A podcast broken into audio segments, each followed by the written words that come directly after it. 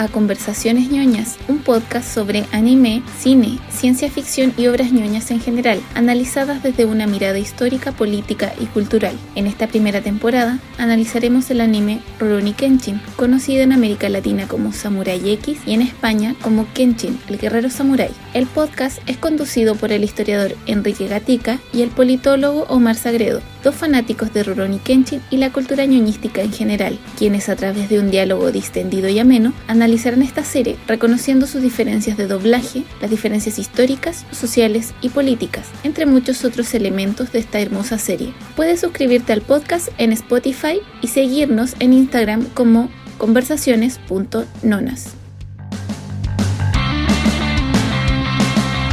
En este episodio conversaremos sobre los capítulos 8 y 9 del anime, en donde analizaremos las relaciones con el manga, las diferencias de doblaje y los aspectos históricos referenciados. ¿Cómo estás, Enrique? Hola. Hola, Omar. Un gusto.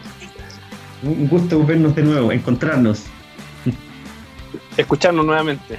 Sí, ya estamos en nuestro quinto episodio de análisis de Kenshin.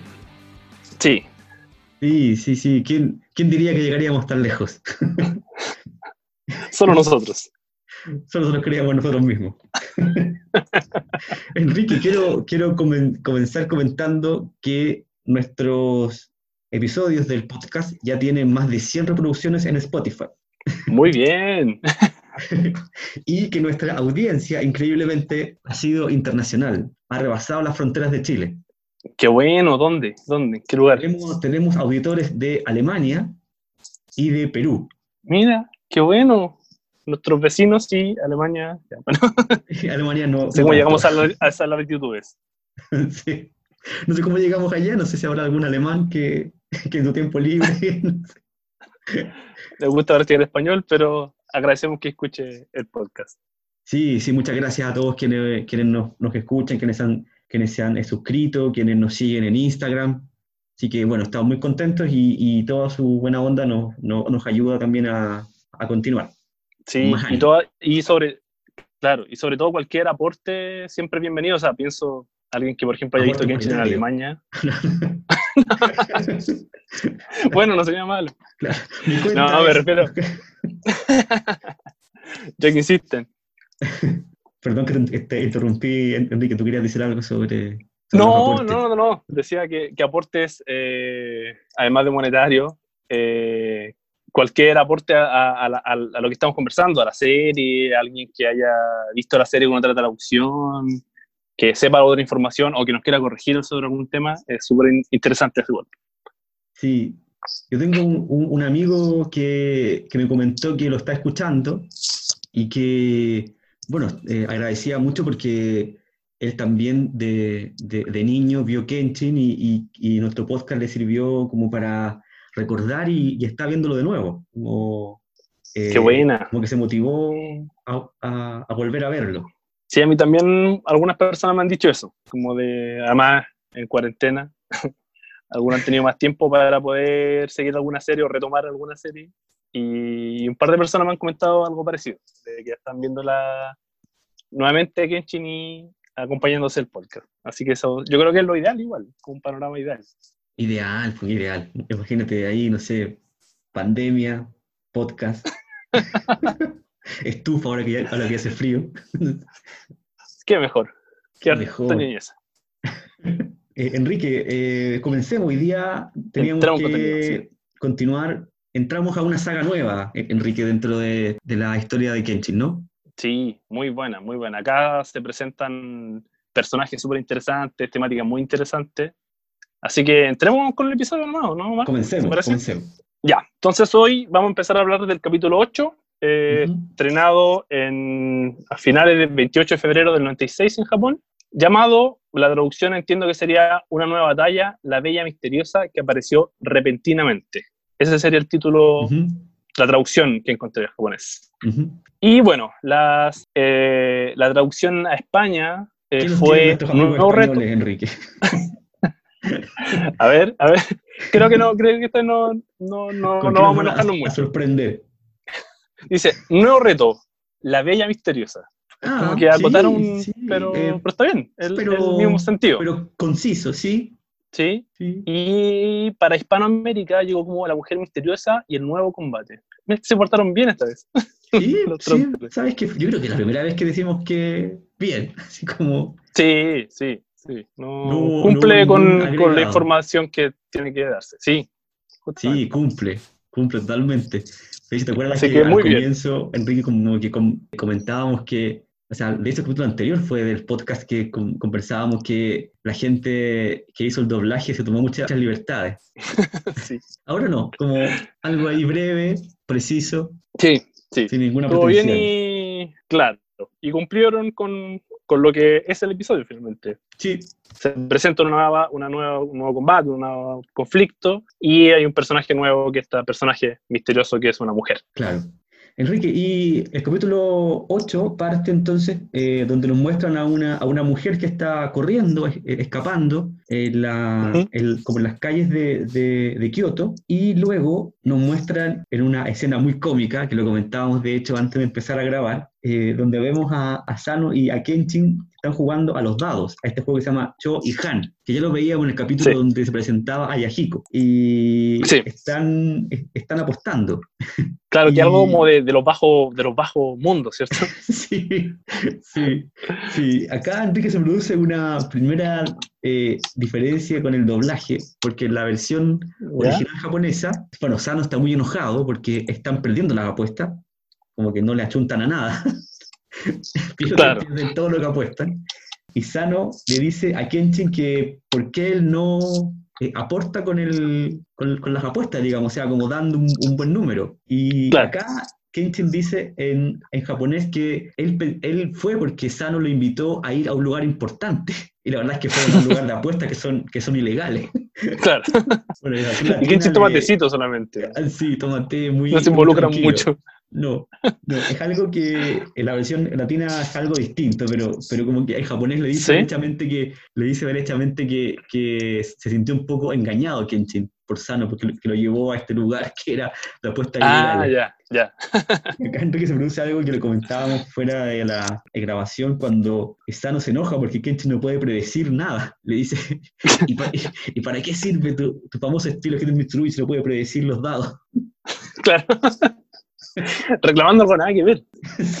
Acá Enrique entonces Sano pregunta por su amigo que se llama Yoita. Eh, se mm. le dice que por qué no está Yoita ahí jugando con ellos. Y los otros eh, que estaban jugando con ellos, las otras personas, le dicen que Yoita murió por una sobredosis de opio. Claro.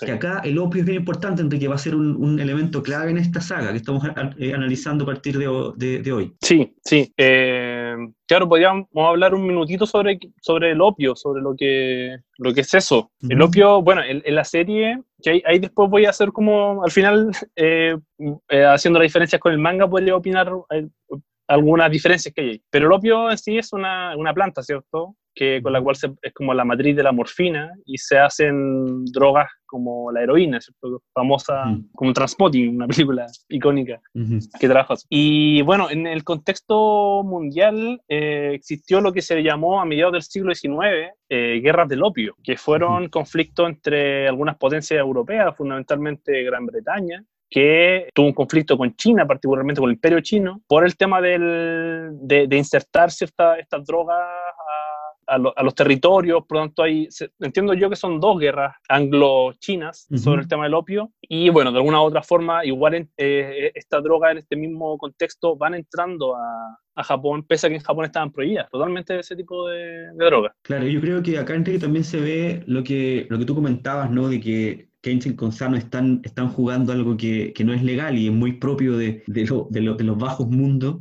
¿no? Y también el tema del opio, ¿no? Como, como una, mm. una, droga eh, ilegal. Por eso es que el amigo de, de Sano, de hecho, muere por, por el consumo de esto. Claro, claro. Pero eh, me, me, llama la atención que en el episodio aparece como algo de...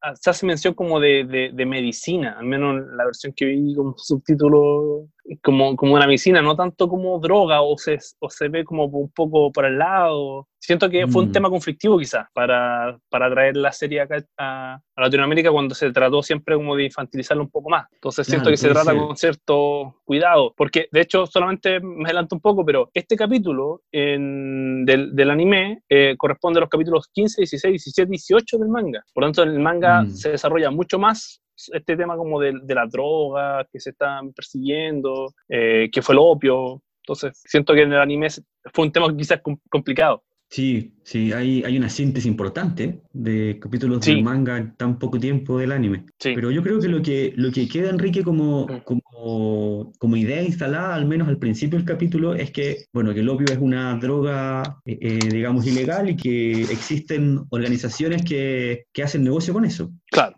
Eso es lo, central.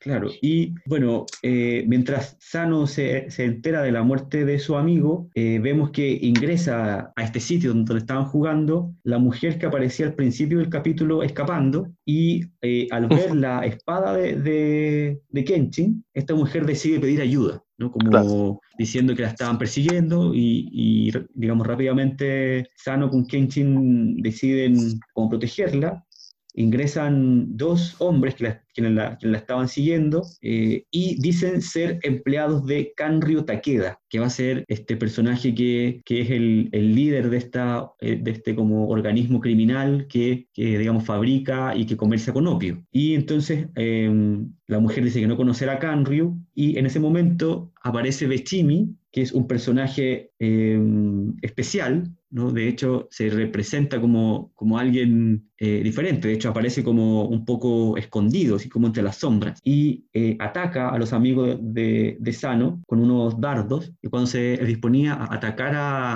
a esta mujer, que, a quien nombran como Megumi, Kenshin la protege, y entre él y Sano derrotan a este tipo llamado eh, Bechimi. Y entonces vemos que luego de que Sano con Kenshin derrotan a, a Bechimi, este eh, se va, se va, ¿no? Entonces, y eh, Megumi, pues la vemos que eh, llega al dojo Camilla, porque Kenshin la lleva.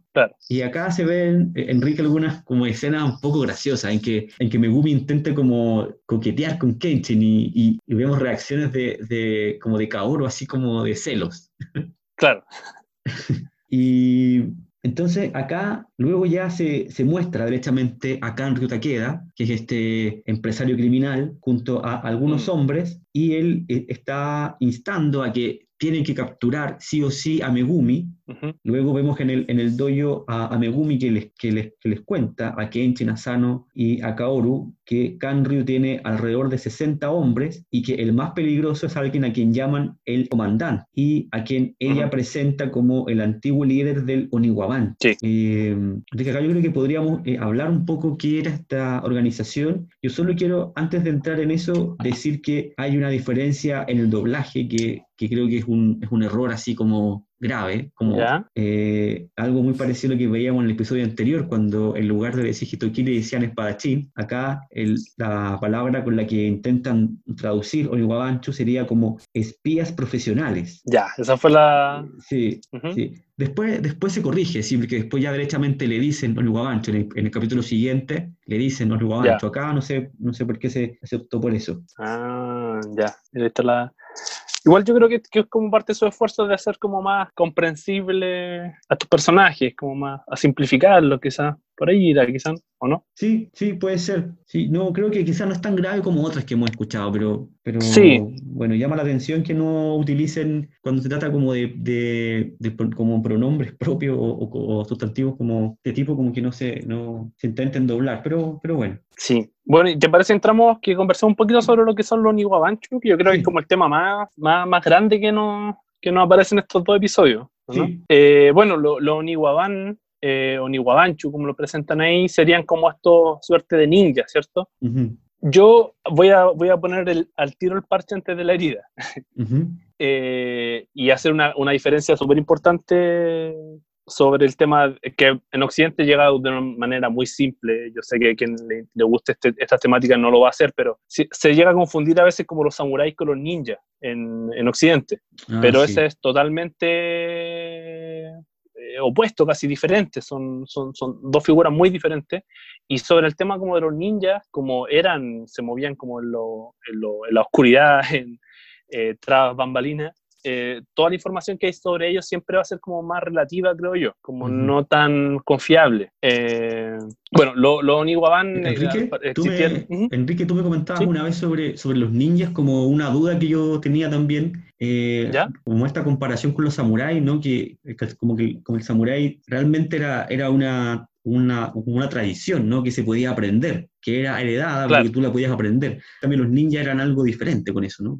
por eso es que ahora después como que se perdió un poco la, como, como comillas, el, como el aprendizaje ninja. Ah, claro, claro, claro. O sea, yo entiendo que los ninjas reales, los que hubieron en Japón en el periodo Tokugawa, que, que realmente existieron, eran más bien como eh, clanes que estaban cerrados, que, que, eran casi invisibles al resto de la sociedad. Que, de hecho, eh, los Oniwabanchu entiendo que ellos no, no, tenían muchas veces el permiso de socializar con otra población, con la población general. Ellos vivían por lo mm. general en una aldea que era de ninjas, que estaba donde se sabían ciertas técnicas secretas, por lo tanto todo eso era bien, bien secreto. En cambio, eh, no es que alguien quisiera decir, bueno, yo quiero ser un ninja y me voy a estudiar para ser ninja, no eso no pasaba. En cambio, los samuráis sí alguien podía inscribirse en una escuela de kendo y ser un buen espadachín y transformarse en un samurái. Aunque la gran mayoría de la ocasión los samuráis eran eh, también de ciertos linajes familiares. El hijo de un samurái lo más probable es que también lo fuera. Sí. Pero los ninjas siempre funcionarán como esta, en este mundo más,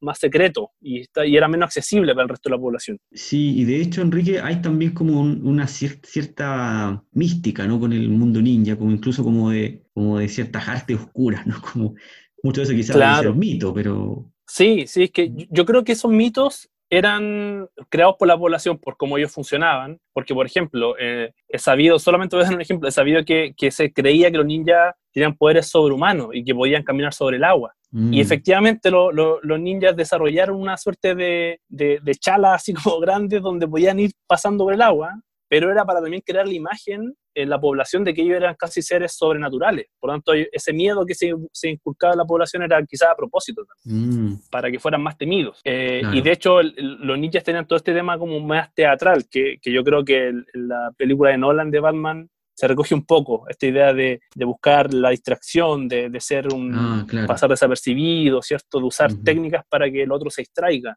Sí, sí una película esa. Yo creo que algún día estará también en, nuestro podcast siendo analizada. Lo amerita, lo amerita Sí, porque yo creo que hay un paréntesis, solamente un paréntesis, porque es, lo, que todo el mundo estaba esperando ver en pantalla, quiero decir, como en una, en una película, el que, se, el que se dijera que Batman era un ninja. Claro, claro. O sea, ahí, ahí tiene sentido. Sí. Sí, sí. Solo eso, un cierro el paréntesis.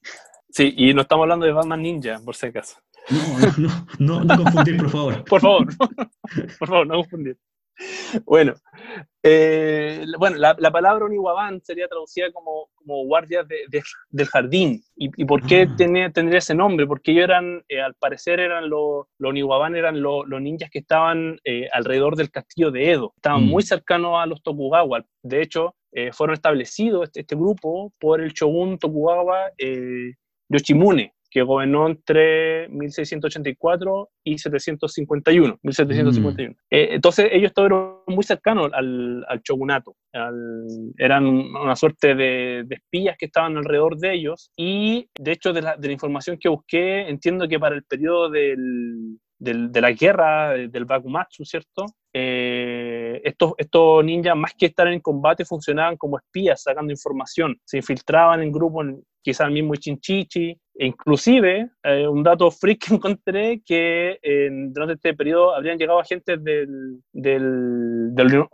hasta Estados Unidos, porque tenían agentes hasta ese lugar. Ah, como recabando información. como espionaje. Claro, claro. Mm. Eh, y, más que nada por este interés que estaba en el periodo, por, por qué estaba pasando en Occidente, ¿cierto? Estas potencias que estaban amenazando a Japón, yo creo que tiene que ver con eso también. Sí. Y bueno, lo último a mencionar sobre los One, para, para, no demorarnos demasiado, es que igual son un grupo que está presente en hartas series, en otras series. Además de Kenshin, sale una serie que la recomiendo mucho, que se llama Samurai Champloo, eh, y en One Piece también, sé que aparece ahí también, una serie del discípulo de Nobuhiro Watsuki, ¿cierto? El creador de Kenchi. Eso quería comentar de los Niwa. No sé si quieres comentar algo más, Omar. No, no, Enrique, yo creo que, que tenemos una, una, idea general que, no, que nos sirve para, para entender entonces cómo se desarrolla la historia de estos capítulos. Claro. ¿Mm?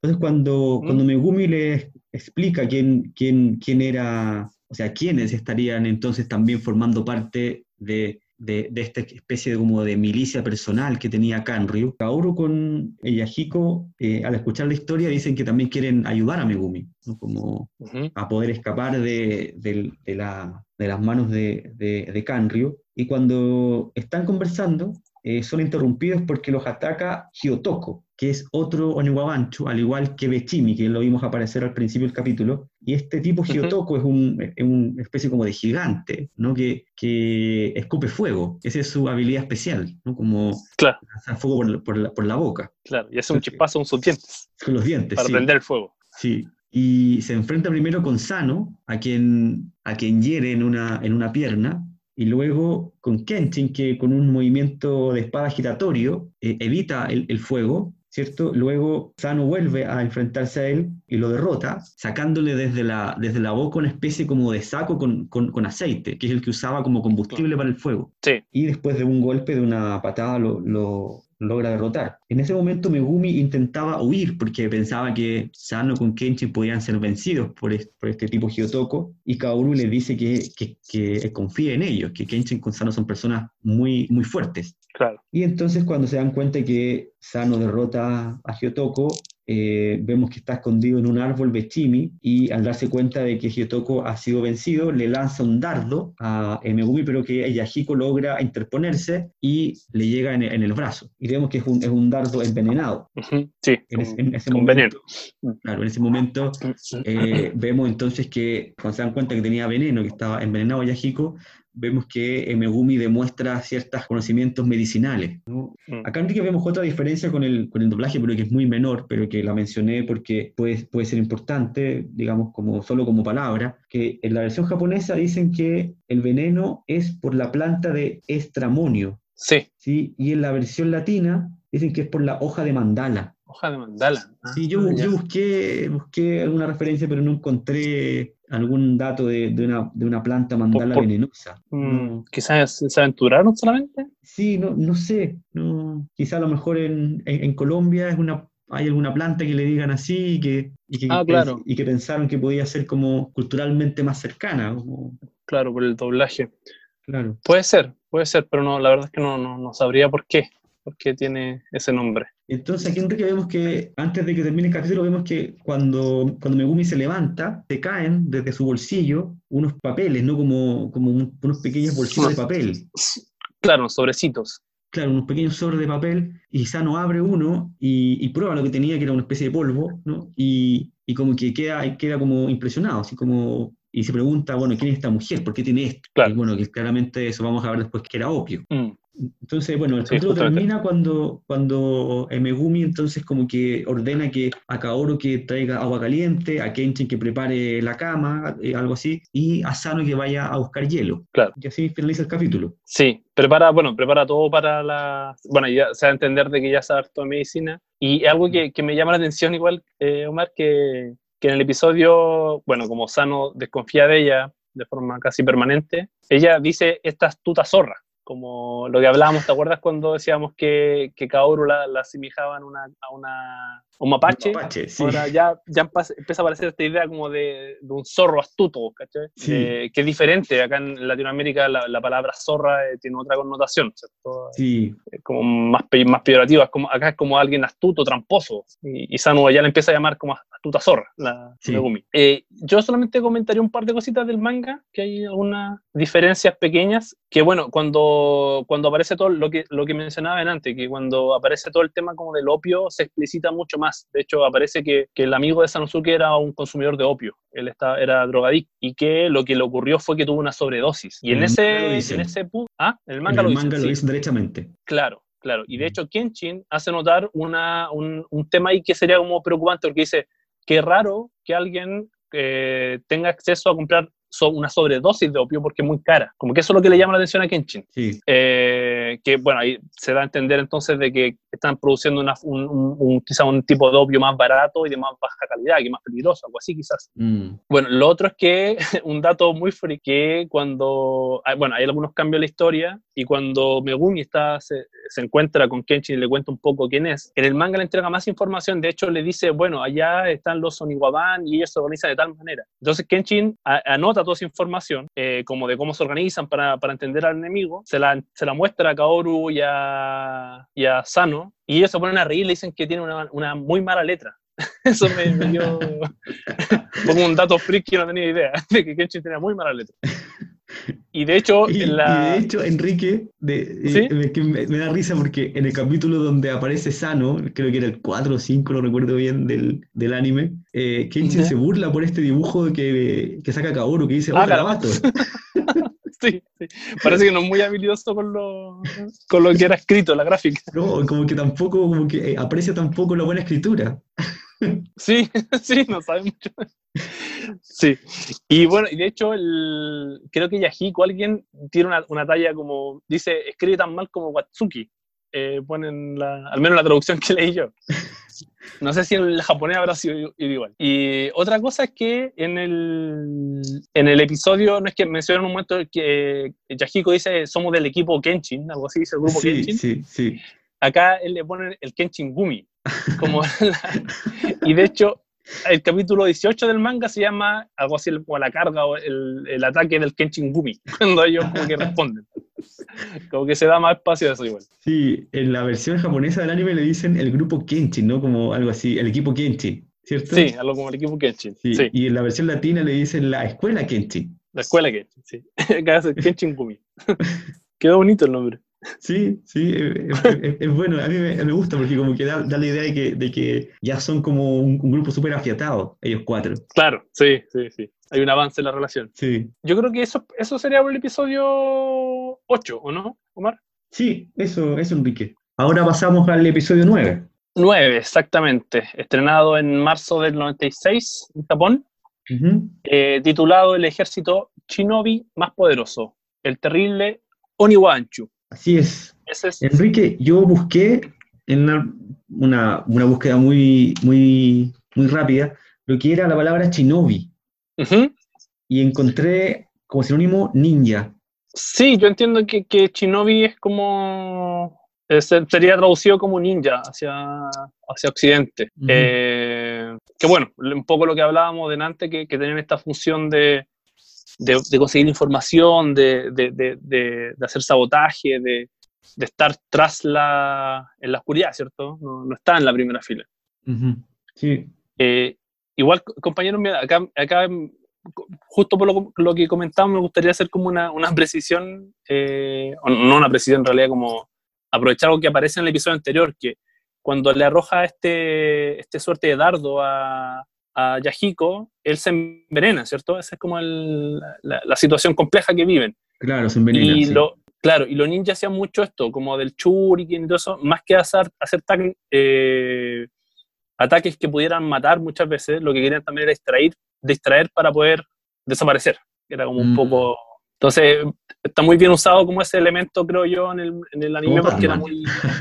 como Batman. el mejor ninja de todos. Sí, Enrique, sabes que ahora que tú dices esto del, del veneno y cómo desaparecer, eh, recordé una asociación que se hace en, en Pokémon respecto de los, Pokémon veneno que son utilizados por los ninjas. ¿Te acuerdas que... Ah, verdad. El de gimnasio era un ninja. Verdad, verdad, sí, sí. No, no había hecho la relación antes, es cierto. Tiene harto sentido. Sí. Bueno, el episodio, eh, entonces volviendo al título, eh, en España, aquí voy a guardar mi opinión. Dice el sindicato secreto. Te lo, dejo a ti, Omar. ¿Quieres que yo lo, lo, lo, destruya, Enrique? te, lo dejo, lo dejo. Bueno, es que, em, o sea, no tiene nada que ver, No, no, tiene ninguna relación con el título original. Eh, eh, entiendo que quizá en, alguna, alguna digamos, vertientes del, del, español, la palabra sindicato también sea diferente a como nosotros la podemos entender en América Latina, ¿no? que, que obviamente se asocia con, con, un, con, un, colectivo de trabajadores organizados.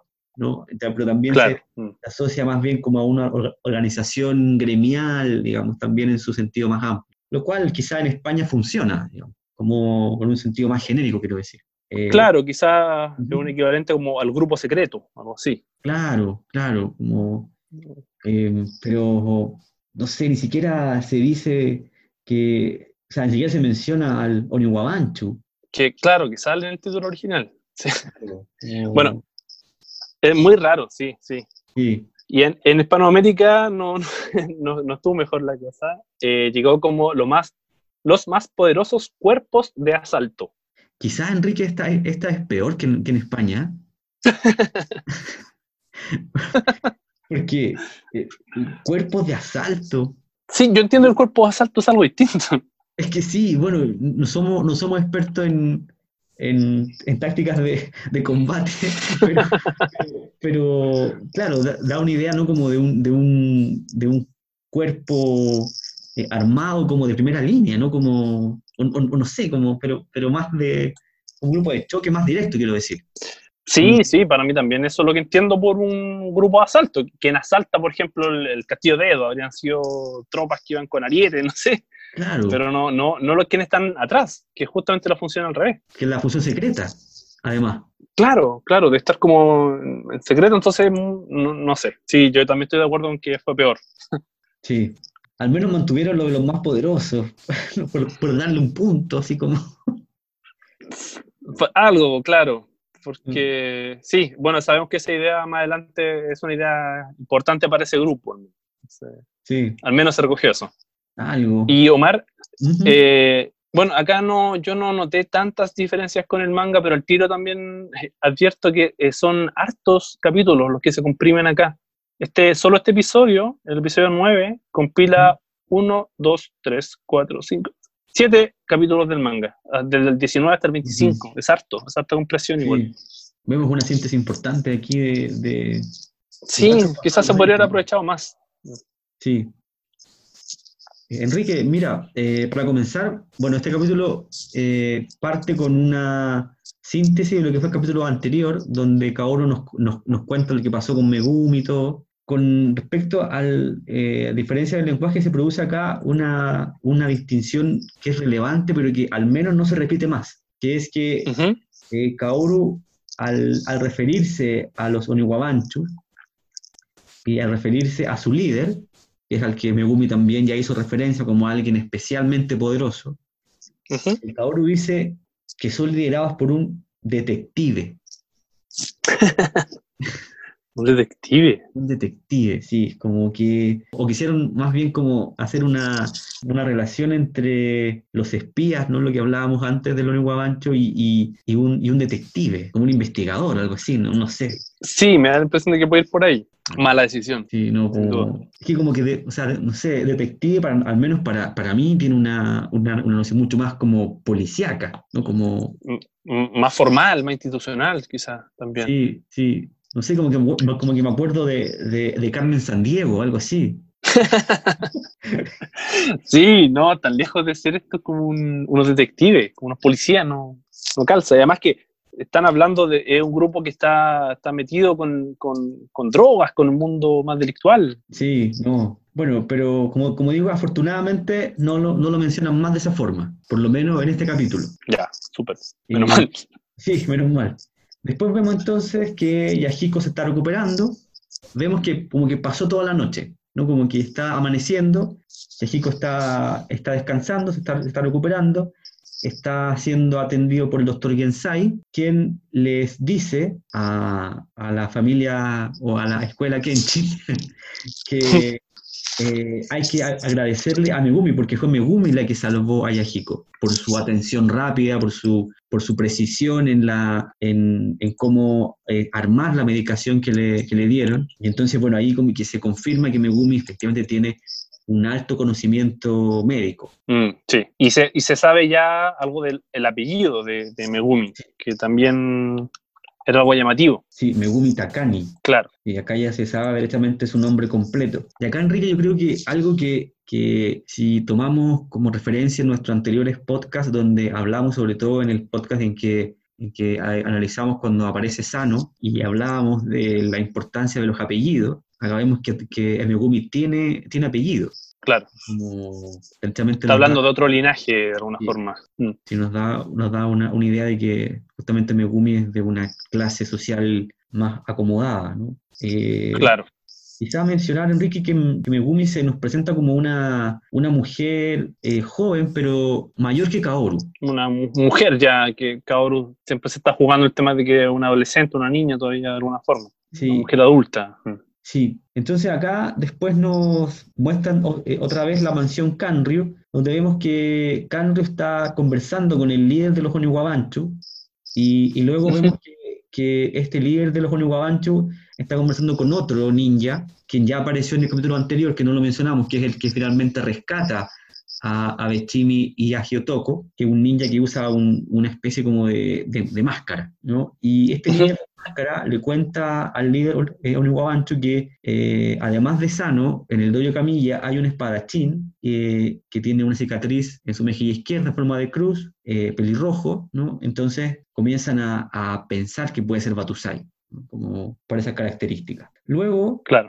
volvemos al, al dojo Camilla, donde eh, Megumi ha preparado Ohagi. Eh, sí. Podríamos comentar qué es, esta, qué es esta comida. Sí, la verdad es que yo no lo no, no, no, la conocía. Me, llamó la atención la comida, siempre me llamó la atención buscar las comidas. Entiendo que, que, es, es un dulce hecho de arroz glutinoso con pasta de anco. Y, y lo que, algo que, que, encontré interesante es que era un plato que se servía, se hacía con, como con bolas de arroz con la mano, eh, como, las bolas de arroz con las manos, pero que era que se, algo que se sirve distinto por estación del año, algo así. No, sí.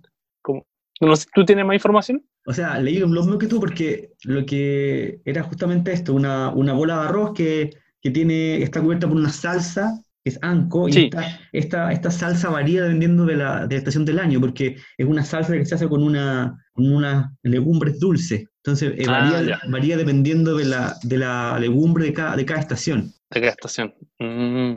Que, que, la, que, la, gastronomía japonesa es muy, muy, muy así, muy pendiente de las estaciones, como que se comen ciertas cosas, se, se preparan ciertos platos en ciertas temporadas. Es como muy propio la tradición japonesa como comer ciertas comidas en tales épocas solamente. Sí, no, yo lo, o sea, lo, lo, comentábamos también antes de empezar a grabar, que justamente los dos revisamos qué era esto del, del porque se ve muy, muy rico en el, en el anime, muy sabroso.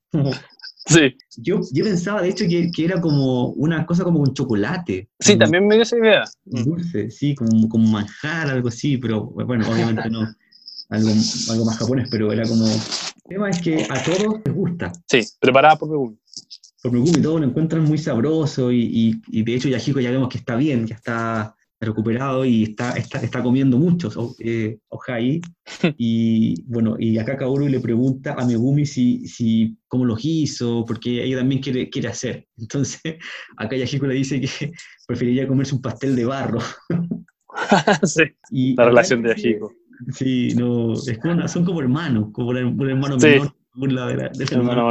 Sí. Acá Enrique, eh, entonces Kaoru le pregunta a Megumi, ya cuando estaban todos como en una, en una comida súper distendida, riéndose, ¿no? Le pregunta a Megumi por su familia. Ella le dice que no tiene familia y se para de la, de la mesa como eh, un poco molesta, ¿no? Como dice que va a hacer té, pero se, se, levanta como molesta, muy incómoda. Claro, algo, algo le afectó. Sí, entonces se va como a la cocina a preparar el té justamente y entra Sano, que la encara derechamente, así como, y, le, le, tira estos pequeños sobres que veíamos en el capítulo anterior que tenían opio, y le, y le dice que, que, él investigó y que, y que, sabe que esto es el opio que causó la muerte de su, de su amigo. Entonces, mm. esta conversación la escuchan eh, Kaoru con Kenshin, y, y Kenshin le dice que eh, que probablemente ella es la hija del famoso médico Ryusei Takani. Claro. De la ciudad de Aizu, una famosa familia de médicos que practicaban un tipo de medicina que se llamaba Rangaku, que es, un, es una corriente medicinal japonesa que, que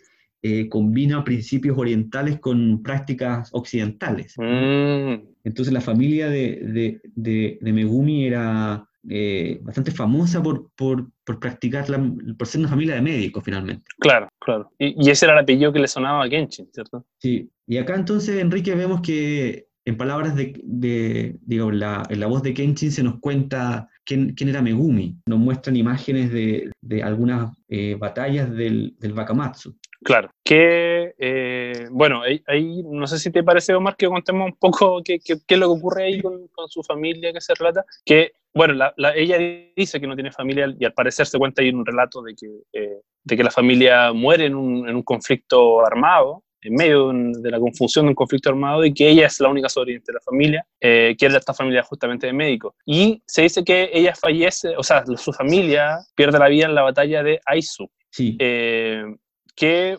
bueno, Aizu, esa, esa, batalla entiendo yo que se libró en otoño del, del 68, que, que este año clave, ¿cierto? En la era Meiji, como parte de la guerra Watching. Y eh, esta zona eh, Aizu era, era, el norte de Japón y era uno de los lugares como más fuertes o leales con, con el shogun. Eh, eso es lo que, de hecho, era, era la cuna de los Shinsengumi que, que hablamos en el podcast anterior, que vamos a retomar en algún momento. Eh, por lo tanto, ellos, eh, se da a entender de que esta batalla finalmente son, salen perdedores quienes estaban ahí, y, por eso también la familia Megumi eh, se ve afectada, pese a que ellos, al parecer, al ser médicos, estaban, se mantenían un poco más al margen de tomar posición por uno u otro bando. Sí, también se muestran imágenes, Enrique, de, de, la toma o de la quema del, del, castillo de Tsugara. Claro, el, sí. El castillo donde finalmente se van a replegar ¿no? los defensores de Shogun eh, en esta batalla en, en Aizu. Claro. Eh, bueno, y la caída del castillo también es una uno de los hitos que representa finalmente la, la derrota de El Shogun y, y, la historia de los, de los, imperialistas. Claro, era uno de los puntos clave estratégicos al parecer dentro de todo este conflicto armado. Claro, entonces acá Enrique Megumi entonces eh, les cuenta que, claro, que ella efectivamente eh, fue la única sobreviviente de su, de su familia eh, y que viajó a Tokio para convertirse en médico.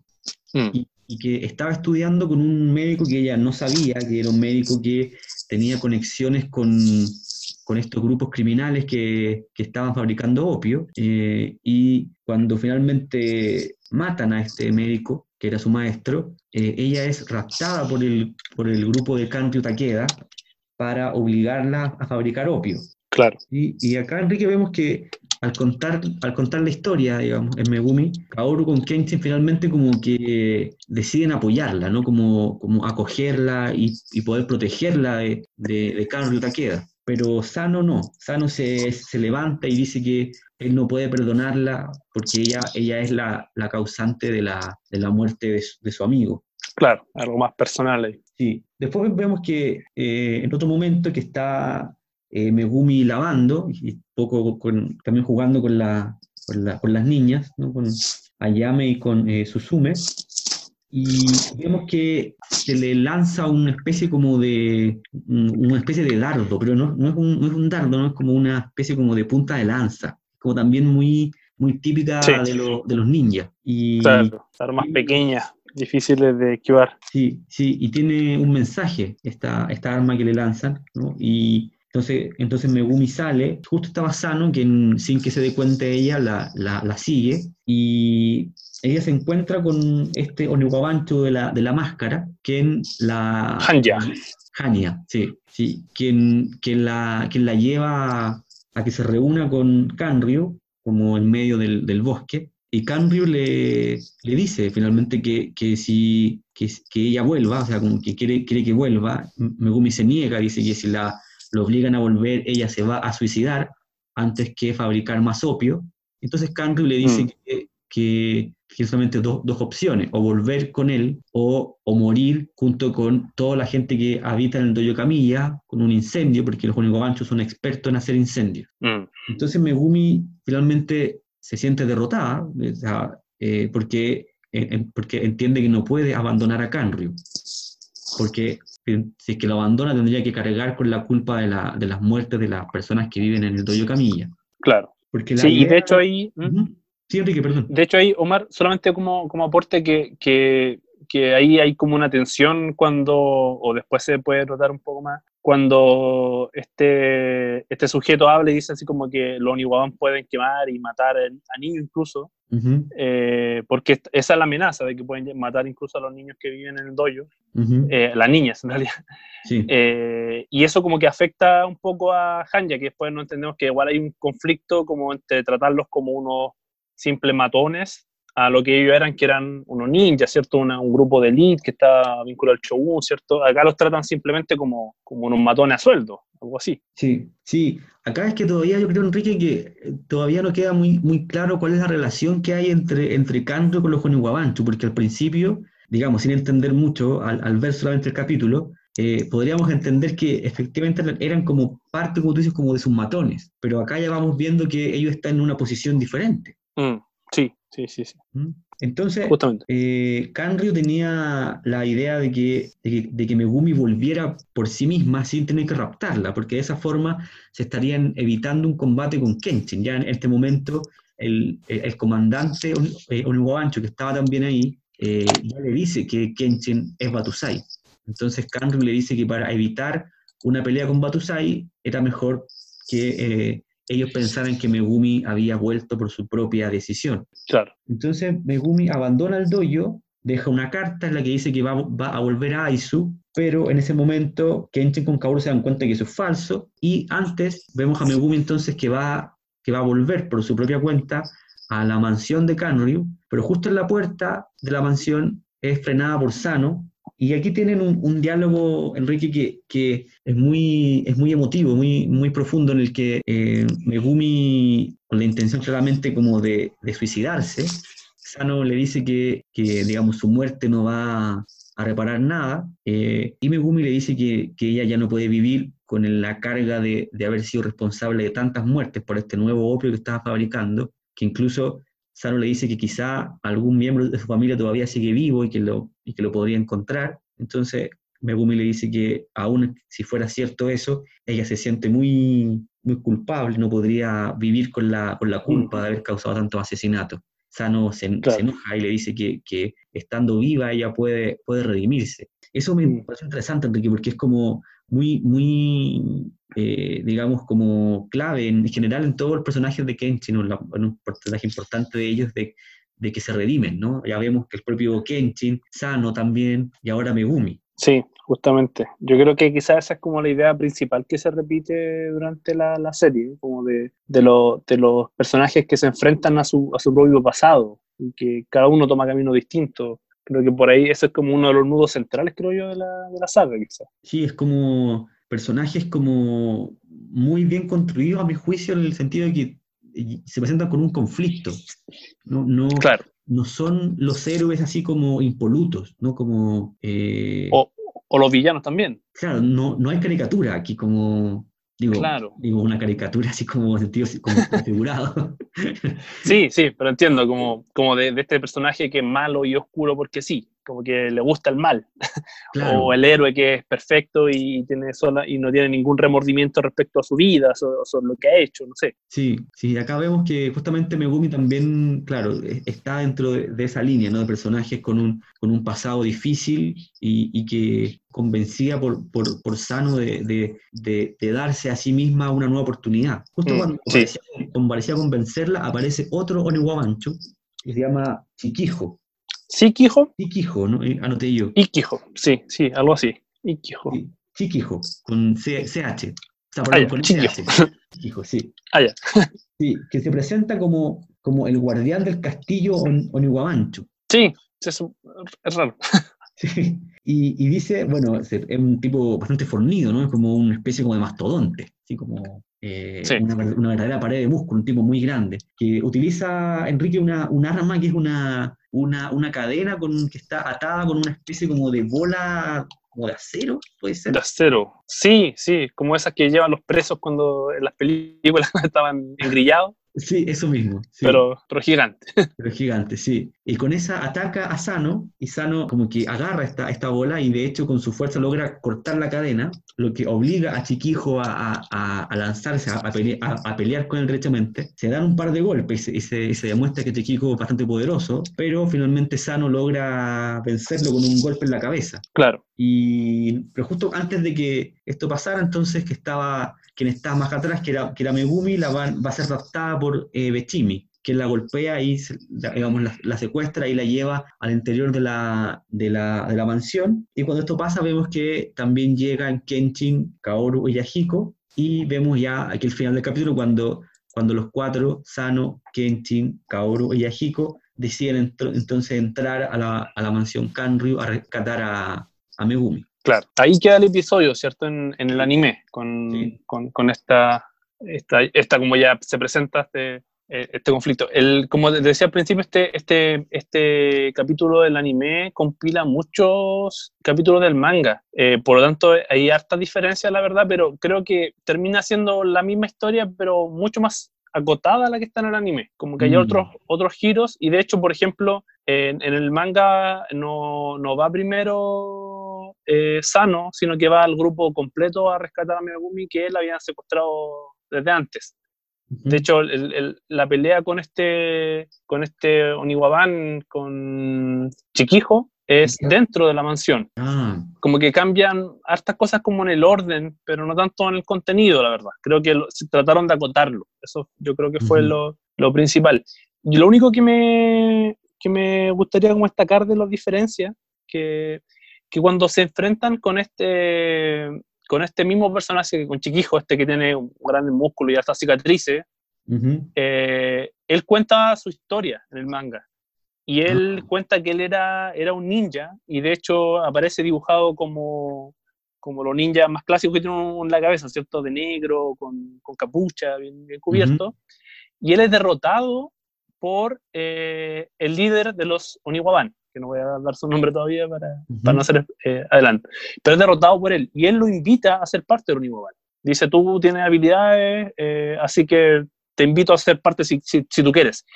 Y este mismo sujeto, cuando pelea con Sano, que la pelea es más larga, eh, le, ofrece ser parte de los Oniwaban. Le dice que tiene habilidades, que a Sano, sí. Mm. Le, le, dice que tiene habilidades y además, y esto me parece súper interesante, le dice, como yo sé, yo sé tu historia, sé que tienes habilidades, te invito a que, a que seas parte y un poco le, le muestra que saben todo de Sanosuke. De hecho le dice, si tú hubieras venido con tu Zambato, eh, es más probable que me hubieras eh, podido enfrentar mejor. Como que tenían toda la información de ah. ellos, de Kenshin, ya sabían todo de quién era Himura, qué estaba haciendo ahí, dónde vivía, todo.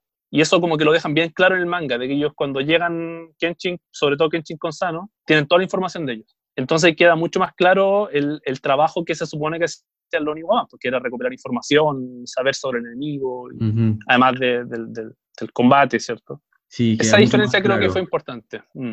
Sí, queda mucho más claro su rol como de espías también. Claro, claro. Tú dices, ¿no? Que de, trabajan. Mm. Sí, de buscar información, de, de hacer una, una, investigación. Eso en, el anime no, no, no aparece, no, no, no la, esa parte.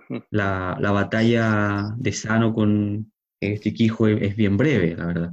Sí, sí, se acotan mucho y, y el manga igual era interesante como este, este lado, como el lado más eh, de investigación que hacían los, los Niwaban. Mm. Le da más sentido a este grupo, le da más, con, más que más, más, más robustos. Sí.